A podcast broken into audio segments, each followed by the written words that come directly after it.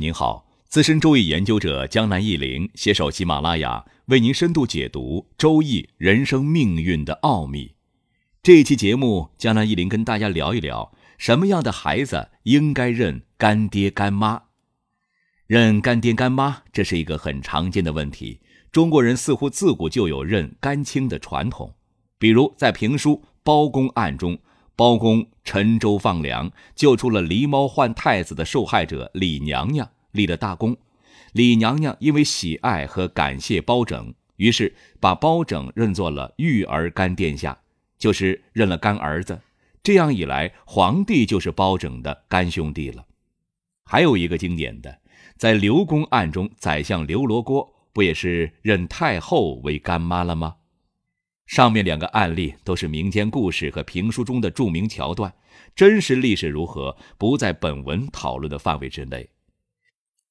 江南一林在给小孩子命理预测的时候，有时候也会建议帮孩子认干爹干妈，因为这样做有改运的效果。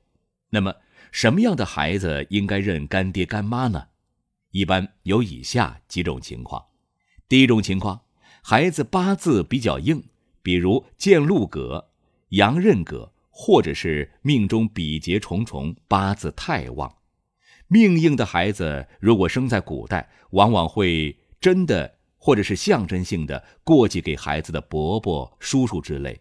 在现代，过继当然不可能，往往就是认干爹干妈。第二种情况，孩子八字中父星或母星比较弱，或父星、母星受克较重。第三种情况，孩子走的运中父星母星衰绝。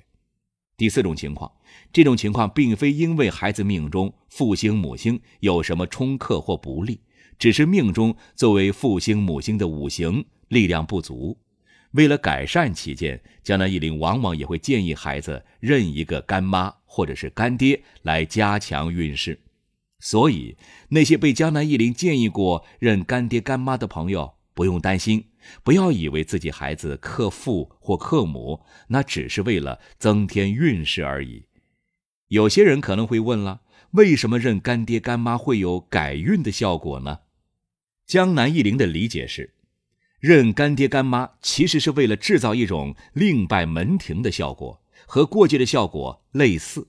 认干亲，好比说这个孩子已经属于另外一个家庭了，这其实是解灾方法中的。祸神法的实际运用，实际上，在南方某些地方还有认观音菩萨做干妈的情况呢。那么，又有一个关键的问题来了，也是很多人关注的一个问题：作为孩子而言，认干爹干妈是为了趋吉或避凶。那么，被人认了干爹干妈的朋友，会不会倒霉？会不会不利呢？其实啊，不存在这个问题。认一个干儿子、干女儿，不会对干爹干妈有什么不利的，因为人家认你做干爹或干妈，只是借用一个名义而已，只是为了制造一个另拜门庭的效果，不会有副作用。相反的呢，认个干儿子、干女儿，如果两家能经常走动、经常联系的话，其实无意中增加了半子之劳啊，多了一门亲戚，何乐而不为呢？江南一林提醒啊。认干亲也要注意以下几点：一、所认干爹干妈的生肖最好不要与孩子的生肖相冲；二、帮孩子认的干爹干妈最好和你们家在同一个城市，能经常来往比较好。如果不在同一个城市或相隔太远，一年两年见不到一次面这样孩子恐怕都不认识，也不记得这个干爹或干妈了。这样效果啊。就会大打折扣了。三，也可以认自己同辈的堂表兄弟姐妹为干爹干妈。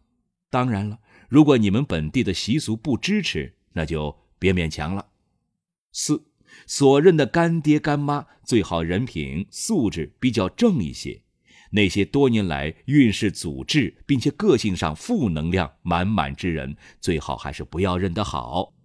这个并非趋利，而是免得受负能量的影响。好了，听众朋友，本期节目就到这里了，希望对您有用。如果您有疑问，可以在江南易林周易研究中心微信公众号上与江南易林互动交流。感谢收听，下期再会。